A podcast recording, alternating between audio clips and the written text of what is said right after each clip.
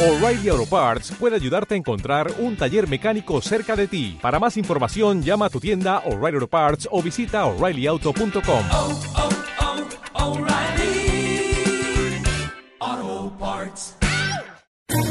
¿Quieres especular en la bolsa de la mano de un profesional? Operativadax.com. Recibe al momento en tu móvil las compras y ventas que realiza Alberto Iturralde sobre el índice DAX. Nunca ha sido tan sencillo ganar en bolsa. Operativadax.com.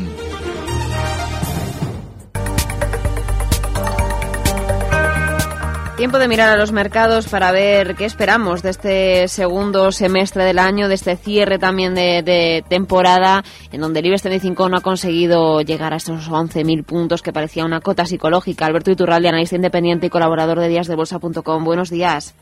Muy buenos días. ¿Estamos con energía para afrontar este segundo semestre del año con el verano de por medio?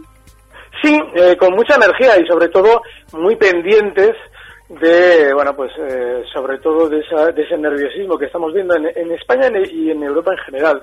Eh, estamos viendo con, en mayor medida a Estados Unidos se le ve muy tranquilo, sobre todo al Nasdaq, y seguramente va a ser este índice Nasdaq el que empuje al alza los mercados americanos durante las próximas semanas. Y España está muy diferente en el sentido de que vamos a estar seguramente más laterales, un poquito más nerviosos, y bueno, pues nos va a tocar esa alternancia entre direccionalidad y lateralidad a la que nos ha acostumbrado el IBEX desde, la, desde el año 2000, desde octubre de 2013, desde el año pasado. Ahora nos va a tocar más tranquilidad y sobre todo eso nos exige y nos obliga a seleccionar muy bien los valores con los que hacer el camino. Bueno, valores con los que hacer el camino vamos a ir dando alguna pista en cuanto a niveles un poco a vigilar para saber si las cosas, estamos diciendo que nos vamos a poner un poco laterales, que quizá haya algún momento de nerviosismo. Eh, ¿Hay algún nivel que podamos decir a, la audiencia para que vigile, por si llega ese nerviosismo, que sepan qué hacer? Sí, mira, eh, estas semanas comentaba que el IBEX lo más normal es que pudiera recortar hasta la zona 10.900 que esa es una zona históricamente es tremendamente importante. Bueno, ha llegado hasta esos 10.900 y lo ha hecho pues eh, renqueando, un poquito como se suele decir eh, vulgarmente, borrando el nivel. Eh, ha tocado los 10.900 justo puntualmente para rebotar con fuerza, luego se ha vuelto a meter otra vez en ellos, ahora lo tenemos rebotando en 10.942. Eso es lo que nos quiere decir, es que no nos debe extrañar más recorte. Ahora mismo eh, si abrimos un gráfico de lo que sucedía en los últimos cinco meses, veremos que hay una resistencia importantísima que ha, costado, que ha costado muchísimo superar al IBEX en los 10.600. Eso significa que no nos debe extrañar que lo que en su momento fue resistencia, ahora quiera ser soporte. Así es que la zona 10.600 es una zona que, bueno, de visitar la IBEX lo más normal es que lo aguante sin problemas. Bueno, tenemos eh, en el IBEX eh, unos niveles a vigilar. En el caso de Estados Unidos decías eh, que el Nasdaq será el que empuje al alza eh, a Wall Street. No sé si también podemos dar niveles a vigilar. Sí, voy abriendo gráfico del Nasdaq, pero fíjate, durante estos días, además, está, está siguiendo la filosofía de los últimos años, porque normalmente en los últimos años hemos visto siempre que el primero en avanzar subidas, en iniciarlas, en desarrollarlas ha sido el Nasdaq Luego han ido apuntando el Dow Jones y el SP500 en este orden. Bueno, pues el Nasdaq, eh, eh, ahora mismo, una vez superada la zona 3.740, estoy hablando del Nasdaq 100, que es el cotizado a futuro, una vez superada la zona 3.740, que es la resistencia, esta es la zona que se convierte en soporte. Y el objetivo alcista de la subida que está realizando seguramente le va a llevar hasta la zona 4.070. Está ahora mismo en 3.850. Así es que estaríamos hablando de que le tiene que quedar en principio con cierta, no, no tan rápido como estos días, pero poco a poco tiene que ir alcanzando ese 6-7% de subida. No, eh, esperamos entonces alzas en este caso. Yo no sé si podemos eh, entrar a valorar eh, un sector eh, que nos inquieta eh, relativamente en los últimos meses y no sé si quizá lo vigila o hay alguna empresa que, que, esté en seguimiento por su parte, Alberto. Es la biotecnología. Hablaban en las últimas, ya lo sabe usted, en los últimos meses em, de una posible burbuja que se estuviera formando dentro de este segmento en Estados Unidos y no sé usted qué, opina, ya sé que no es muy partidario de, de, noticias en concreto globales, pero quizá ha tenido la ocasión de charlar sobre algún título en otro consultorio o a través del blog de, de Días de Bolsa. No, realmente, eh, hombre, cuando vemos valores eh, que han subido, pues pongamos un caso, el de Biogen, por ejemplo, en Estados Unidos, que, que sube desde, eh, desde 45 hasta 360, como muchos otros. ¿eh? En, el mercado americano no solamente el tema de la biotecnología ha subido eh, con, con fuerza, ha subido prácticamente todo. Pero normalmente cuando ya un sector ha subido, se pone de moda. Eh, sea la biotecnología, como si hubieran subido los seguros, como si hubiera subido cualquier otra cosa, los bancos. Entonces, eh, claro, ¿qué es lo que sucede? Que se ponen de moda cuando ya han hecho el recorrido. ¿Por qué no me contabas todo esto de Biogen, por ejemplo, por ponerte el caso, ¿eh? Eh, eh, cuando estaba en el 2010 en 46 o en 47, no lo digo por ti, lo digo en general por, por quien intenta ponerlo de moda. No, lógicamente no te lo contaban porque eh, no había subido. En el momento en el que sube y nos empieza a llamar la atención y las propias las propias empresas aprovechan para intentar eh, sacar noticias que hagan centrar la atención de los inversores en sus valores, bueno, pues entonces hay peligro. Y más, si abrimos el gráfico de este caso eh, concreto de Biogen, eh, hay más peligro porque la volatilidad se ha disparado. Desde que ha llegado a la zona 270 eh, eh, y desde esos 270 el recorrido que ha hecho hasta 360, es decir, la última, el último tramo de la subida, incluido el recorte que ahora eh, está realizando, ha sido con una volatilidad enorme. Y eso normalmente, acompañado de buenas noticias, es un síntoma, te iba a decir, que casi inequívoco de que, de que se está haciendo un techo. Tendría que estar ahora mismo Biogen eh, rompiendo máximos por encima de 360 y está en 315. ¿Qué hace el Nasdaq subiendo como está subiendo por encima de los máximos de los últimos años y este valor no? Bueno, pues están aprovechando para colocar todos los títulos al calor de cualquier eh, puesta de moda de este tipo de valores. Bueno, esa biotecnología que tendremos que seguir eh, de cerca por si se forman o no techos, burbujas y demás, intentar dar respuesta a la audiencia. Vamos con consultas que nos llegan a la redacción de, de Onda Inversión. Eh, Isabel nos dice que ha vendido la semana pasada unas acciones de Ferrovial y que acaba de escuchar que en julio van a dar dividendos. Su pregunta es si le corresponde la parte proporcional al tiempo que las ha tenido.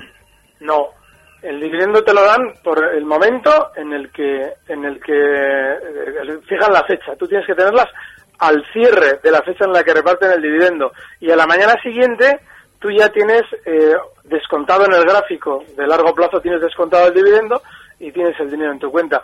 El dividendo no deja de ser algo que se quita del valor para hacértelo líquido a ti, es decir, no te están dando nada, simplemente te están convirtiendo en dinero algo que ya era tuyo, pero solamente en el momento en el que eh, la empresa ha fijado la fecha del dividendo. Bueno, entonces eh, no le corresponde nada por haberla vendido No, antes no es, de- un, no es un divorcio. Vender una acción no es un divorcio. Es, un, es un momento concreto en el que te dan, te dan el dividendo.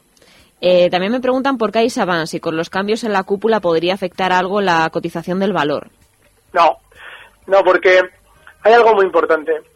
Eh, no hay nada más eh, eh, preparado desde dentro de la compañía que el nombramiento o no o, exclusión de un determinado directivo, ya sea porque la ley lo obliga o lo que sea, pero el momento siempre lo elige la compañía normalmente y la ley siempre da un margen enorme.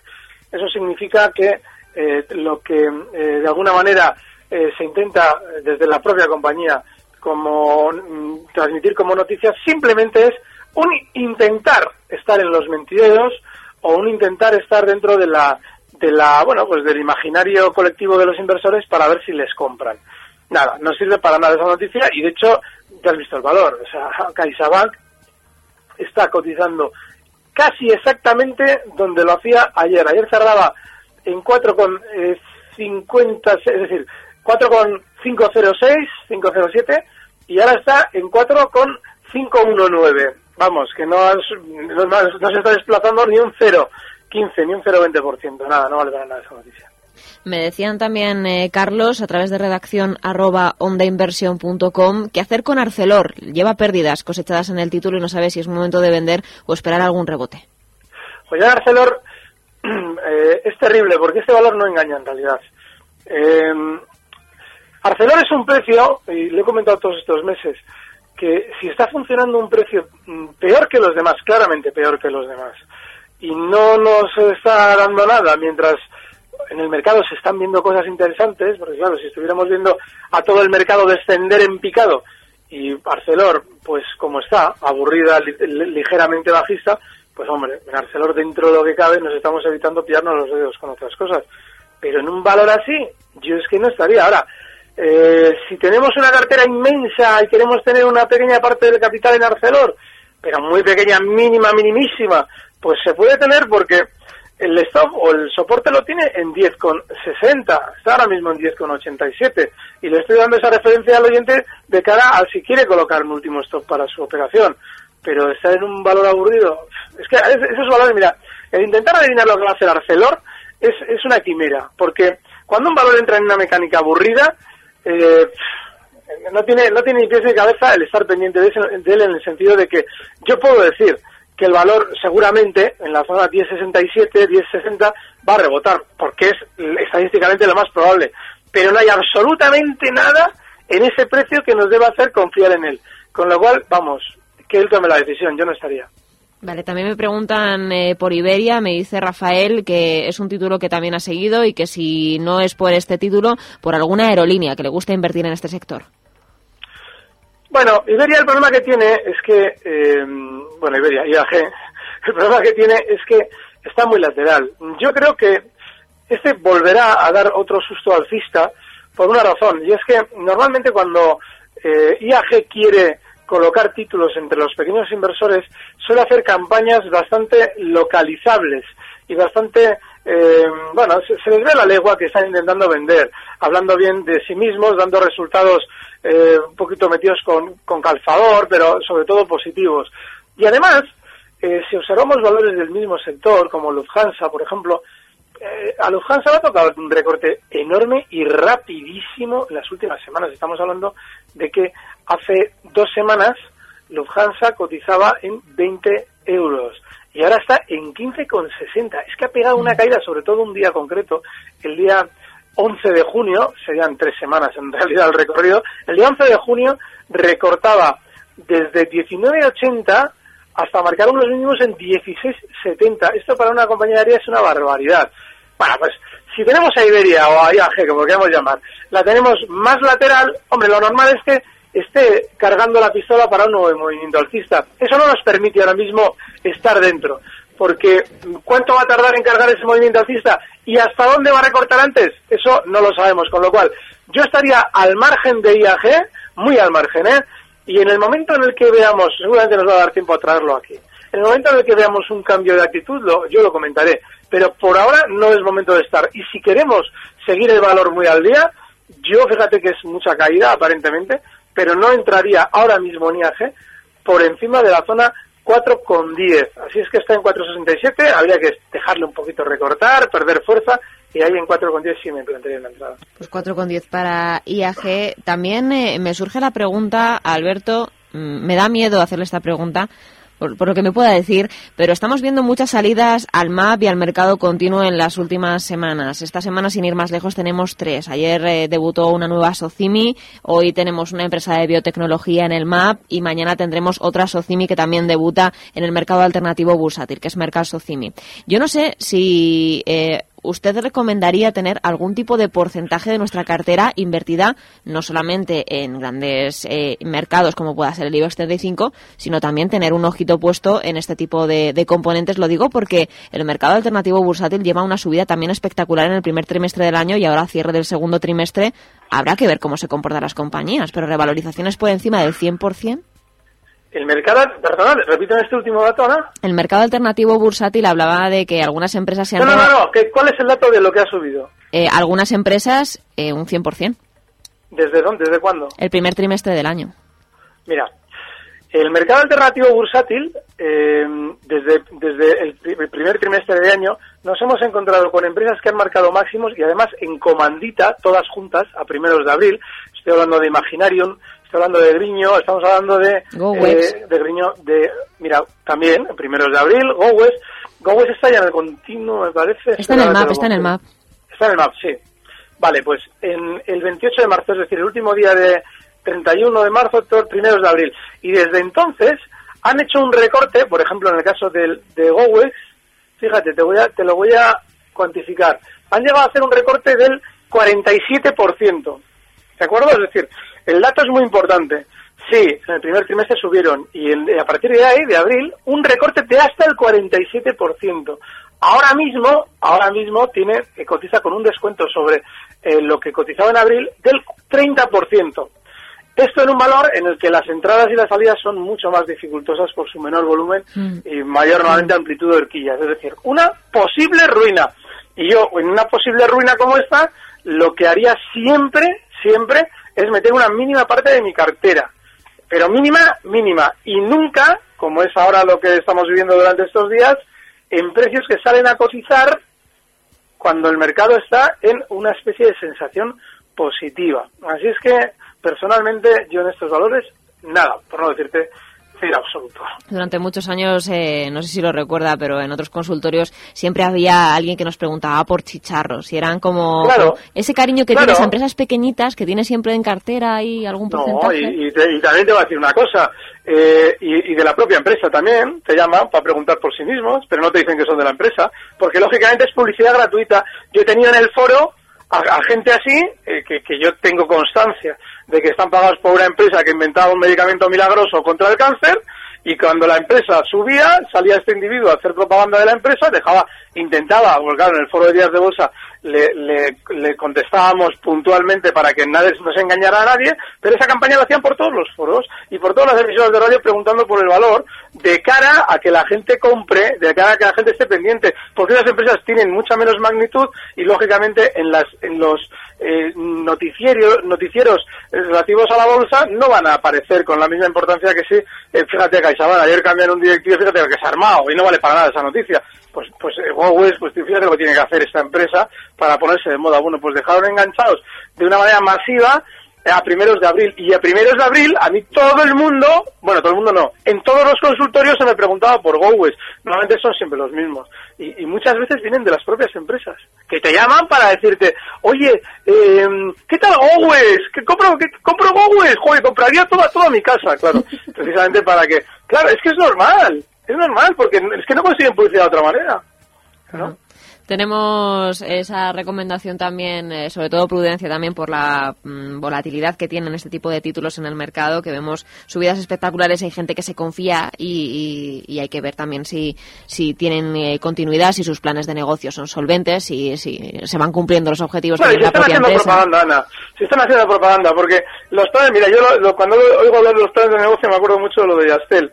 Yastel en su día cuando cotizaba en lo que ahora serían 10 euros, eh, eh, sacó un maravilloso plan de negocios. Y yo explicaba cuando aquello en el año 2005 que eso iba a ser una ruina, porque estaban haciendo giras, giras, o sea, pues ya, hacía giras, hacía, eh, se encontraba, eh, iba a hoteles para explicar a la gente su plan de negocios, que es lo que hacía, captar, intentaba captar gente que comprara las acciones que desde dentro se estaban vendiendo. Y claro, de 10, pues fue a, a, un euro, cayó a un euro, es decir, un tantos por ciento. Bueno, pues por eso siempre digo que Yastel cuando vuelva a hacer propaganda de sí misma, será cuando haya que vender. Y los planes de negocios hay que dejarlos de lado, porque realmente para una cotización, el valor, es decir, a la hora de especular, el valor de, todas las noticias que nos puedan dar las compañías es cero. Bueno, y me quería preguntarle, Alberto, como cada semana por el DAX, por esa operativa que tienen abierta ustedes y que también le ponen las cosas más sencillas a, a, los, a las personas que quieran invertir en este, en este índice. Bien, lo tenemos durante estos días, esta lateralidad nos obliga a seguir especulando con las mismas, bueno, yo siempre explico, ¿no? Que para mí es muy importante eh, no cambiar, cualquier método de especulación solo se debe cambiar cuando eh, realmente demuestra que está mal. Y ahora durante este movimiento lateral, eh, lo que tenemos es que seguir con esa misma filosofía, lo comentaba también la semana pasada, es muy importante perder lo menos posible en estos tramos para que cuando se vuelva direccional podamos volver a, obtener beneficios. Así es que estamos un poquito durante estos días eh, a la espera de volver a darle otro golpe y que, bueno, a ver si se nos resuelve un poquito al alza, que es cuando menos volatilidad suele desarrollar para que le podamos coger un buen tramo. Pues estaremos pendientes de, ver eh, si consiguen coger a, ese DAX. Parece que tenemos una, una persecución abierta, Alberto. ahí está, ahí está. Muchísimas gracias y el próximo martes volvemos a dar claves a la audiencia. Vale, muy bien, un fuerte abrazo. Gracias. Hasta la semana que viene. Recibe al momento las operaciones de Alberto Iturralde vía SMS en tu móvil. Operativa DAX.com.